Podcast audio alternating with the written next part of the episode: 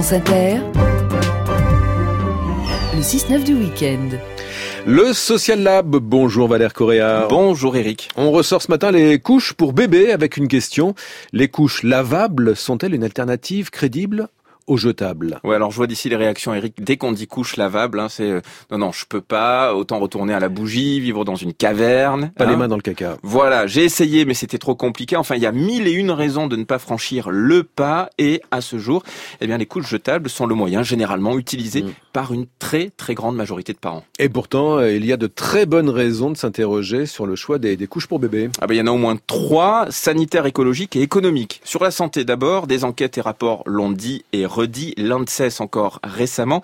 Il y a des substances potentiellement dangereuses dans les couches jetables que portent nos bébés toute la journée et ça concerne aussi celles, en tout cas certaines, qui se disent euh, écolo. Sur le plan écologique, justement, entre euh, zéro, entre la naissance et l'âge de la propreté, donc c'est en gros deux ans et demi, trois ans, il faut pas moins, Eric, d'une tonne de couches qui deviennent des déchets non recyclables. C'est donc un bilan très lourd. Et puis sur le plan économique, enfin, le budget couches jetables se situe entre 1500 et 3000 euros selon les gammes, euh, compté entre 500 et 1000 hein, pour l'option euh, lavable, donc c'est une sacrée différence quand même. hein. Euh, et pour faire le grand saut donc vers les couches lavables, il existe de plus en plus d'initiatives. Voilà, un peu partout en France, en Alsace, l'association Alsace Écoservice, c'est un peu euh, l'assaut historique. Il y en a aussi en région parisienne, comme la société Ma Petite Couche, qui vous loue des couches et vous propose même de prendre en charge le lavage. Ils viennent les rechercher en vélo. La marque Hamac vend des couches lavables en ligne. Il y en a même en coton bio, si vous voulez vous débrouiller euh, seul. Bref, il y a l'embarras du choix. Et des initiatives naissent aussi pour accompagner les collectivités, donc les crèches, les maternités.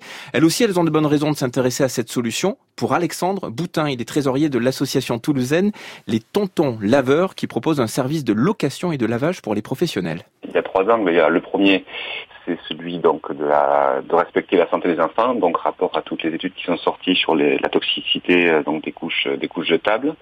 Le second, c'est euh, l'angle de la réduction des déchets, parce que donc euh, on a à peu près une tonne pour un enfant, donc de la naissance à la propreté, il y a une tonne de déchets en couches jetables, donc qui est produit euh, qui est produite.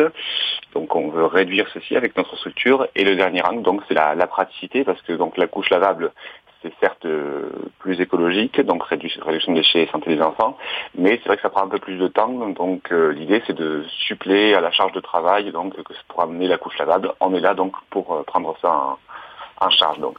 Vous avez remarqué que notre interlocuteur ne parle pas de l'argument économique ici. En fait, pourquoi? Parce que les collectivités accèdent à des tarifs très très compétitifs en jetable, puisqu'elles font beaucoup de volume. Mais il y a une autre très bonne raison, c'est de, de passer à ces couches euh, lavables pour les collectivités. C'est l'exemple que ça donne aux parents qui s'inspirent très souvent hein, de ce qu'on voit à la maternité ou en crèche. Le tout, c'est de bien les accompagner pour Alexandre Boutin. Ça passe euh, à la fois par la levée de frein vis-à-vis des, euh, des puériculteurs et puéricultrices et des parents. Alors ça, ça passe essentiellement par l'accompagnement en fait. Il faut vraiment être là euh, au quotidien avec euh, avec les professionnels de la petite enfance, mais aussi au niveau des parents pour leur expliquer euh, comment euh, faire un, un changeant lavable, montrer en quoi ce n'est pas spécialement plus sale qu'une couche jetable, parce qu'en effet, pourquoi euh, des questions qu'on se pose en fait par rapport à la couche lavable et ça va être sale et tout ça, on ne se, la- ne les pose pas vraiment pour la jetable. La jetable, on se dit hop, on le jette, on se pose pas la question, mais c'est exactement les mêmes contraintes, donc il n'y a, pas spécialement de raison d'avoir ce- ces freins, mais c'est vrai que il faut être présent, en tout cas nous structures qui, euh, accompagnons donc euh, au passage en lavable, il faut qu'on on accompagne et les parents et les puériculteurs, puéricultrices pour euh, pour euh, passer à ce système. Donc.